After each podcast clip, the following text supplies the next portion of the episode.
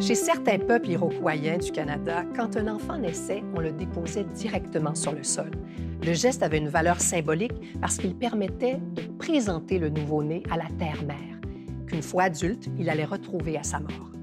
De tout temps, les êtres humains ont pratiqué des rituels pour marquer les grandes étapes de la vie. Mais pourquoi pratique-t-on des rituels et peut-on vivre sans rituels? Pour en parler, nos invités aujourd'hui, Jean-Marc Barrault, un professeur en anthropologie spirituelle de l'Université de Montréal, et Isabelle Kostecki, une doctorante en anthropologie de l'Université de Montréal, qui s'est intéressée aux rites de fin de vie.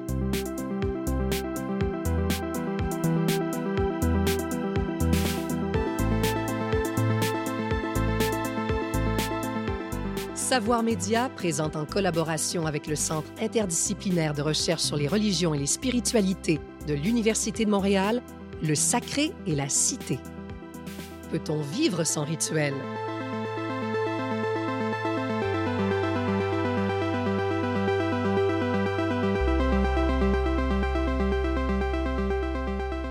Quels sont les grands moments de la vie qui sont le plus sacralisés ou ritualisés dans, les diverses religions? Je pense qu'il y en a un qui s'impose, c'est celui de la naissance.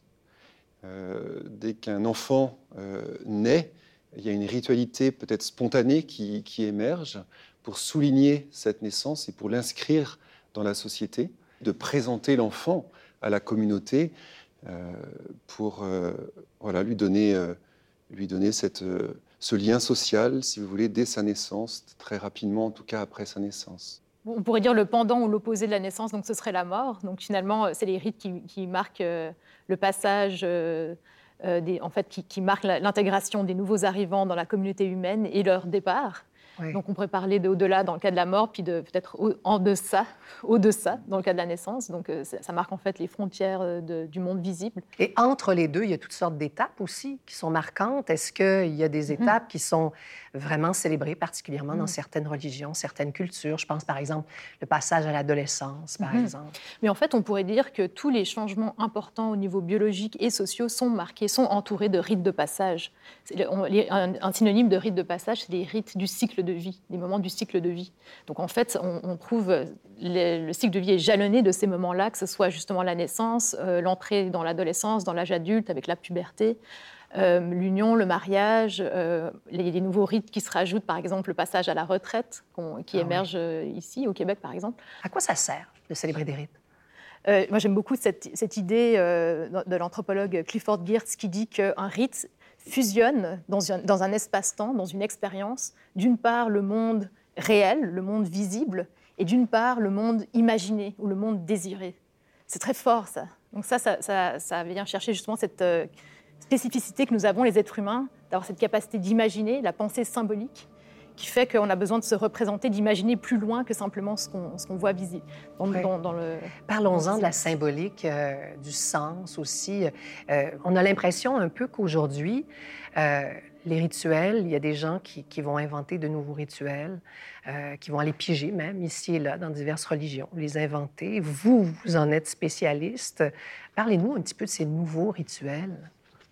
Oui, en fait, par exemple, dans le cas de la naissance, on sait qu'il y a de moins en moins de baptêmes qui se font au Québec. On voit l'apparence de l'apparition de rituels qui, circulent en fait dans la, dans la, culture médiatisée, par exemple euh, tout ce qui est sur Instagram, sur les réseaux sociaux, des rituels qui sont très axés sur l'événementiel ou l'aspect euh, festif ou hédoniste. Comme quoi, par exemple Par exemple, euh, les gender reveal parties, donc des fêtes où est-ce qu'on va révéler ah. le sexe ou le, genre de ah l'enfant. Puis c'est des fêtes qui sont très standardisées ça peut prendre diverses formes. Et puis, euh, souvent, euh, les, modèles ou les ressources pour créer ce genre de rite, c'est sur Internet. Internet est vraiment une source euh, symbolique pour, créer des rites. Les gens, ils, vont sur Internet, il y a une multitude de blogs qui circulent, les gens se donnent des exemples. un autre exemple intéressant, c'est les rites qui entourent en fait l'entrée dans la puberté, avec par exemple les premières menstruations. Donc euh, c'est vrai que c'est quand même quelque chose qui a souvent été entouré d'un certain tabou, d'une certaine honte.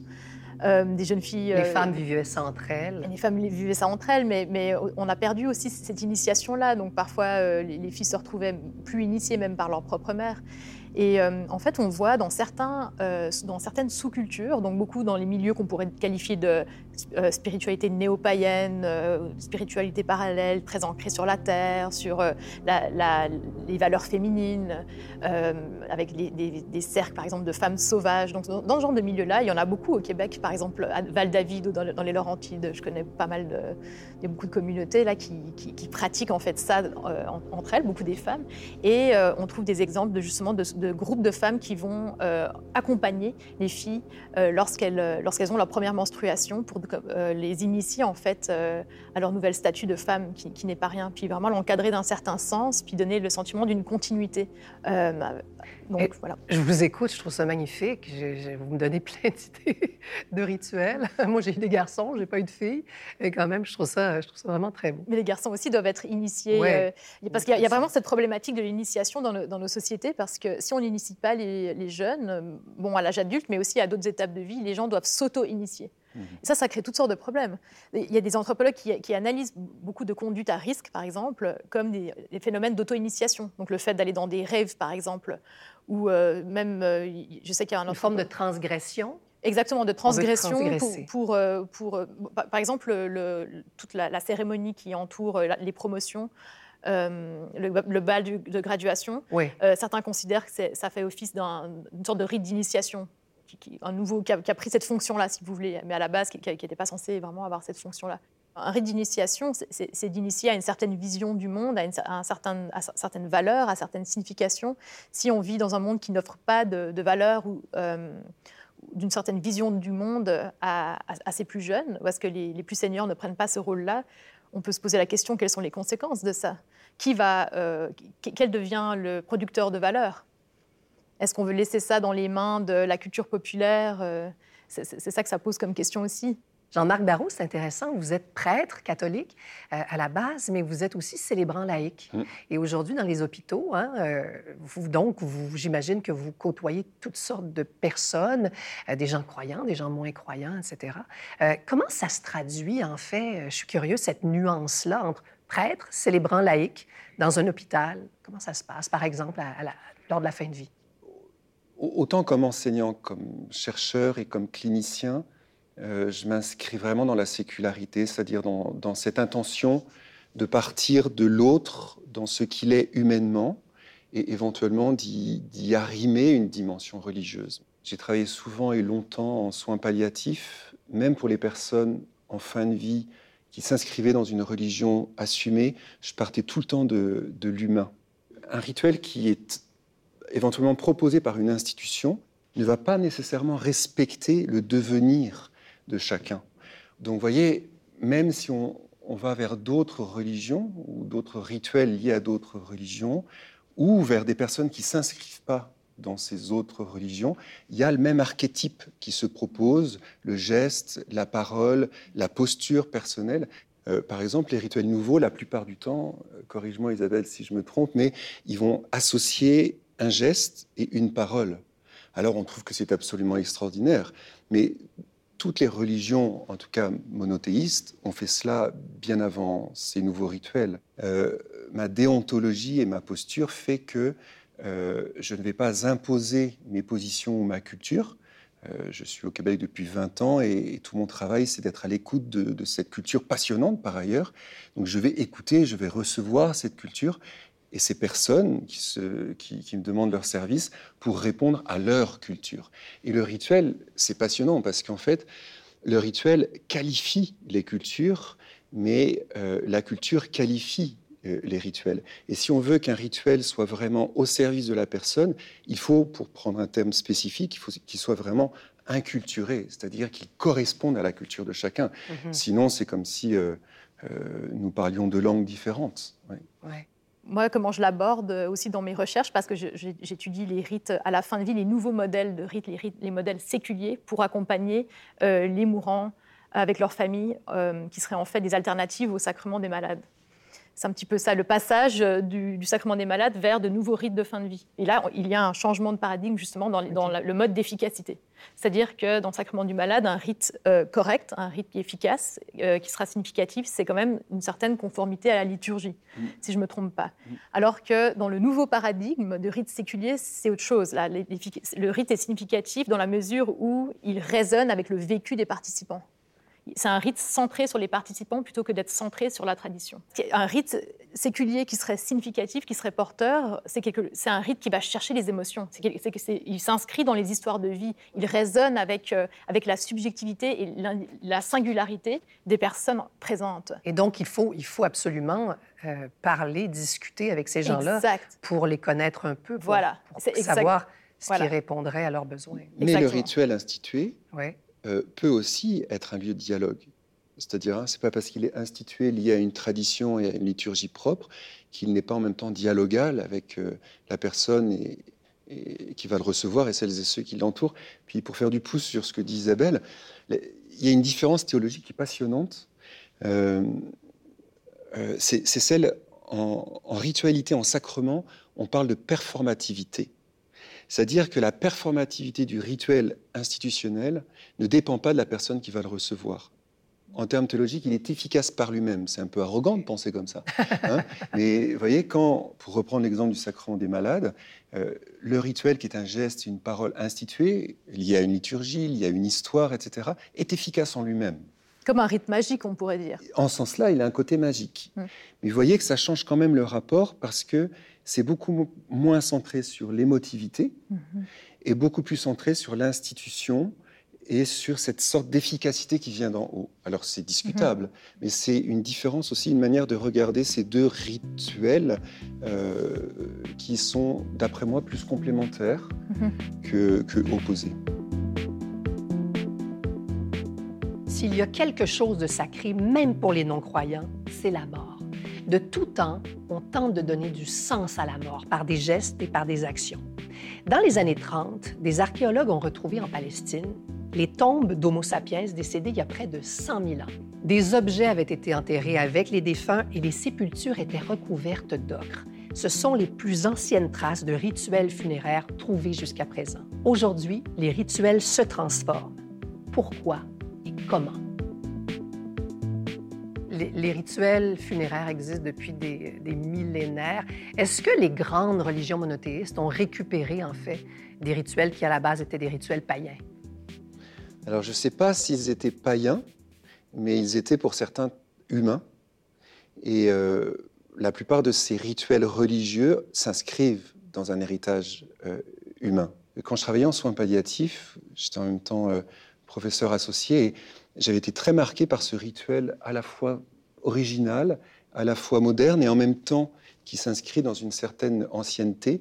C'est de, répondre par ce rituel aux soucis des personnes qui allaient décéder, euh, de laisser un héritage. Nombre de personnes d'un certain âge, grand-mère, grand-père, voulaient laisser à leurs enfants et aux petits-enfants, voire arrière-petits-enfants. Et donc ce qu'on avait fait, on avait fait des enregistrements de vidéos.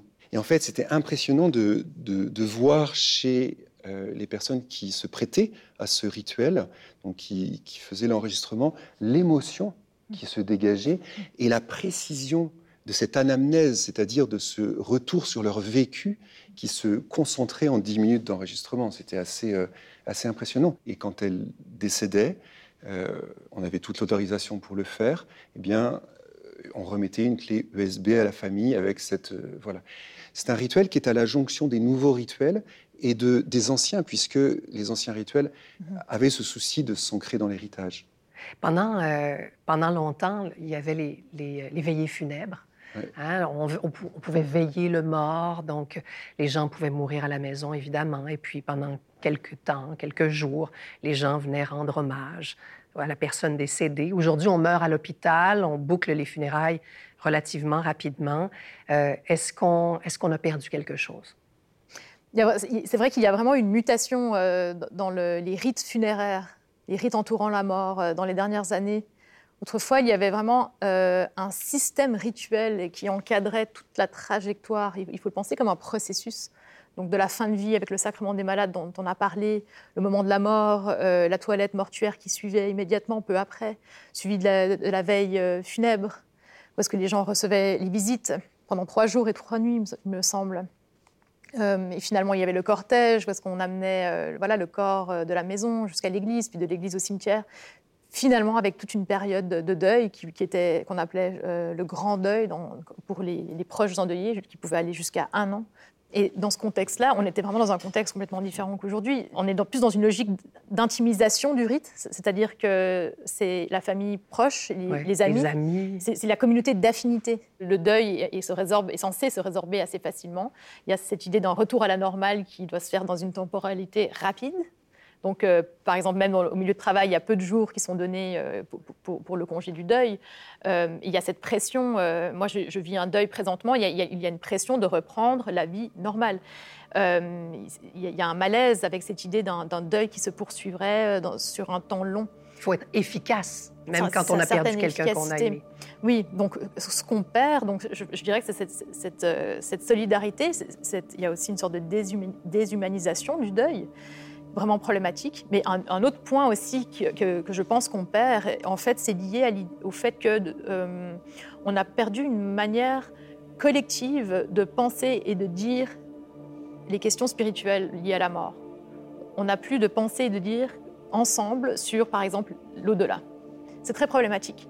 Donc beaucoup de rites de plus en plus, euh, surtout les cérémonies laïques qui sont de plus en plus en demande. On se retrouve avec l'idée, on se concentre beaucoup sur la vie du défunt. Donc évidemment, on va passer beaucoup de temps à parler euh, de voilà, son héritage, euh, qu'est-ce que cette personne a été. On est beaucoup dans le registre de la légèreté, le festif, les célébrations de la vie. Il y, a même des volontés comme ça. Ne faites, faites la fête, ne pleurez pas, ne pleurez pas surtout pas.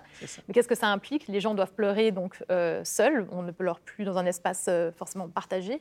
Mais après, la question, toutes les grandes question existentielle que pose la mort. Que se passe-t-il après la mort? Euh, Quel est le, devenir spirituel du défunt? Qu'en est-il du défunt? C'est Durkheim, un grand anthropologue, qui dit en fait que le rituel se définit par le rapport à l'objet. Et en fait, c'est vrai que quand une personne décède, aujourd'hui dans une culture qu'on peut considérer un peu post-mortelle, c'est-à-dire où l'endeuillé ne peut pas voir la dépouille euh, on va, on va mettre la dépouille de côté assez rapidement. Ça pose un problème en, en termes de réalisme du, de rituel. Euh, j'ai donné dernièrement une conférence à la Corporation des thanatologues. il y avait le témoignage d'une thanatologue qui disait qu'elle avait passé avec son équipe euh, plusieurs heures à reconstituer en fait la main d'une dépouille pour que la famille puisse en fait voir la main. Le corps n'était pas visible parce que c'était suite à un accident, c'était pas possible. Et donc il y a ce côté du rituel, on a besoin de voir. Mhm. Mhm. Euh, pour passer à autre chose et éventuellement, comme dit Isabelle, s'ouvrir à, l'au-delà avec chacun son rapport à la spiritualité. Donc l'exposition. Le, Il, y a, il y a, Parce qu'il y a plein de gens qui ne veulent pas être exposés aujourd'hui. Mhm. souvent, quand on pense rituel moderne, euh, on met, comme Isabelle, Isabelle, le dit, on met l'emphase sur euh, cet aspect un petit peu euh, passionnel euh, de, la vie et aussi l'aspect symbolique. Mais il y a un intermédiaire qui est vraiment cette nécessité de voir ce qui se passe, de prendre conscience de ce qui se passe. Et à l'origine, les rituels, c'est vraiment un lieu de croissance parce que je, vois ce qui se passe ici euh, et maintenant. Puis je dirais autre chose aussi qui me paraît important en lien aux soins palliatifs, c'est le fait que le rituel n'est pas une fin en soi. Euh, Isabelle le disait, en fait, euh, il y a des rituels institutionnels où le célébrant est au-dessus, puis des, rituels plus, euh, plus, plus inductifs, on pourrait dire, où en fait la personne est, est, plus proche de manière horizontale. Et en fait, il y a des moments, et ça c'est vraiment passionnant, où le rituel est en suspens. Et en fait, il n'y a plus que l'espace. C'est-à-dire, vous êtes en face de la dépouille, si on parle de la fin de vie, ou ça peut être un moment heureux en face de l'enfant qui vient de, naître, ou un anniversaire de mariage, un anniversaire tout simple. Et il y a un moment de silence. Et je trouve que euh, quand on, réfléchit à, la qualité des rituels, il faut aussi réfléchir à la qualité du silence amené par le rituel. Mhm. Parce que le rituel n'est jamais une fin. Il met dans un rapport à un objet, et éventuellement transcendant, de l'au-delà, et qui doit amener à une sorte de d'intériorité et de quiétude qui se traduit par un certain silence. Oui, ça, je trouve que c'est un point aussi important. Isabelle, vous, vous l'avez mentionné tout à l'heure, vous avez perdu votre mari il y a quelques Mon mois. conjoint. Votre conjoint il y a quelques mois à peine. Oui. Euh, comment, comment, quel rituel vous avez Oui. pratiqué? Ah, ça, c'est vraiment une question, euh, une grande question. Je me suis énormément investie parce que là, je me retrouvais à devoir appliquer euh, tous les savoirs que, voilà, que, que, j'ai. Donc, euh, tout d'un coup, tout après, toutes mes recherches, euh, cette expertise que j'essaie de développer a, dû être mise en, application dans ce contexte-là. Et là, c'était le cas. Il est mort à l'âge de 36 ans de manière soudaine. Donc, il y avait quelque chose de vraiment très tragique. Et pour moi, le rituel a été une manière de me mettre en action. On est dans un contexte aujourd'hui qui est séculier, justement, où est-ce qu'on évacue le point de vue, mettons, du devenir euh, du défunt, le, devenir spirituel. On parle en termes de coping psychologique pour les endeuillés, qu'est-ce que les rites font pour ceux qui restent, etc. Mais moi, la question que j'avais, c'est où est James? Où, va-t-il? Qu'est-ce que je peux faire pour l'aider euh, à, ce qu'il prenne son envol? Et puis dans cette mort tragique, que- que- qu'il y ait une certaine paix, qu'il y ait une certaine sérénité pour son chemin. J'ai décidé euh, d'aller faire un rituel pour la- l'accompagner au crématorium, son corps au crématorium. Et donc là, c'était la question, qu'est- qu'est-ce que je fais comme rituel? Donc là, je suis allée puiser dans euh, la tradition hindoue. C'est ce qui me rejoignait. Je sais que en termes de croyance, ça, vient avec l'idée de multiples vies, d'une d'une âme qui voyagerait, qui continuerait. Je sais que ça aurait, ça aurait rejoint euh, la sensibilité de James, ça rejoignait la mienne. On faisait du yoga, mais vous voyez, sans pour autant être hindouiste, hein, mais c'est juste qu'un un moment de crise, tout d'un coup, il fallait aller chercher. Et euh, donc là, j'ai fait le choix de prendre euh, un mantra magnifique euh, qui est souvent utilisé justement pour, pour, pour dégager une certaine sérénité. Là, je suis arrivée avec son meilleur ami qui, voulait voir son corps, qui n'avait pas pu voir le corps à l'hôpital. Et nous sommes arrivés vêtus de blanc. Et je lui ai dit le matin, avant d'aller le chercher, on va pas là-bas pour pleurer, on va là-bas pour James, pour être dans une énergie de soutien. Euh, et donc, à quelque part, je m'inscrivais vraiment dans, dans une tradition qui n'était pas la mienne. Non, On ne fait pas ça euh, dans, dans la tradition chrétienne. Mais j'avais quand même amené une bougie de Saint-Joseph, de l'oratoire. Donc, vous voyez, on est dans le bricolage, là. Et Ça là- vous a fait du bien? mais oui, mais, mais c'est ça. Mais tout le monde m'a dit Ah, ça t'a fait du bien, good for you, you had to do this. Mais moi, ce que j'essayais de- d'expliquer, mais à un moment donné, j'ai arrêté d'expliquer, c'est que je ne l'ai vraiment pas fait pour moi. Il y a cette idée que, le rituel est un don. Donc, le, voir comme Ah, ça m'a fait du bien. Évidemment, tout le monde me disait ça, c'est bien, t'as bien fait. Mais pour moi, ils- étaient en train de réduire ma démarche. Ma démarche était profondément motivée par empathie pour le devenir de James. Mais ce qui est intéressant, c'est que comme je suis allée avec son meilleur ami, ses parents n'étaient pas là, ils ne pouvaient pas y aller. Euh, sa mère, par, la suite, m'a remercié d'y être allée. Donc le fait que j'avais fait le rite, même si elle n'y était pas, ça avait une- le rite avait son efficacité tout de même pour elle qui n'y était pas. Vous voyez comment Ouais. ça, ça marche un rituel On ne peut pas ne pas parler de la COVID. hein. Il y a plein de gens qui n'ont pas pu célébrer, pratiquer de rituels, justement parce qu'ils étaient à cause du confinement, etc. On ne pouvait pas voir. Qu'est-ce que, qu'est-ce que ça a eu comme impact sur les personnes endeuillées, la, la- la pandémie de COVID? Il y a un terme qui est euh, assez violent, mais qui fait partie de la littérature scientifique, c'est euh, ce qu'on appelle le deuil suspendu. C'est en fait le fait que, par exemple, pour une question de, pandémie, comme ce que nous avons vécu, les personnes n'ont pas eu l'occasion de vivre des rituels, de voir la dépouille, et leur deuil est suspendu. Et euh, moi, je le dis haut et fort à qui veut l'entendre, et dans les différents milieux, euh, il existe aujourd'hui dans nos sociétés occidentales nombre de personnes qui, qui sont prises par un deuil suspendu et qu'il faudra euh, résoudre de manière sociétale, relativement avec une certaine urgence en tout cas, euh, pour leur santé, pour leur santé tout simplement, parce que ne pas vivre un deuil, ne pas vivre un rituel, c'est arrêter de respirer euh, d'une certaine manière. Et donc c'est absolument important de, considérer cette chose au niveau de la santé publique, tout, tout simplement. C'est vrai en lien à la pandémie, mais c'est vrai aussi dans une culture où l'immigration est de plus en plus euh, importante. Donc il y a des personnes qui vivent euh, à 6000 Ils ne km peuvent pas aller nécessairement aux Exactement, et qui, à leur insu, sont prises par un, un deuil pointillé, un deuil suspendu, un deuil, il y a différents termes. Et c'est une vraie question qui met en avant, la raison pour laquelle nous vous rencontrons, euh, la pertinence de, de tous ces rituels.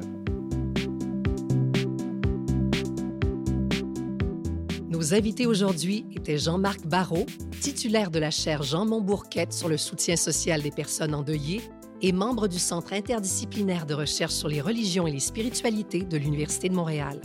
Et Isabelle Kostecki, doctorante au département d'anthropologie et membre du Centre interdisciplinaire de recherche sur les religions et les spiritualités de l'Université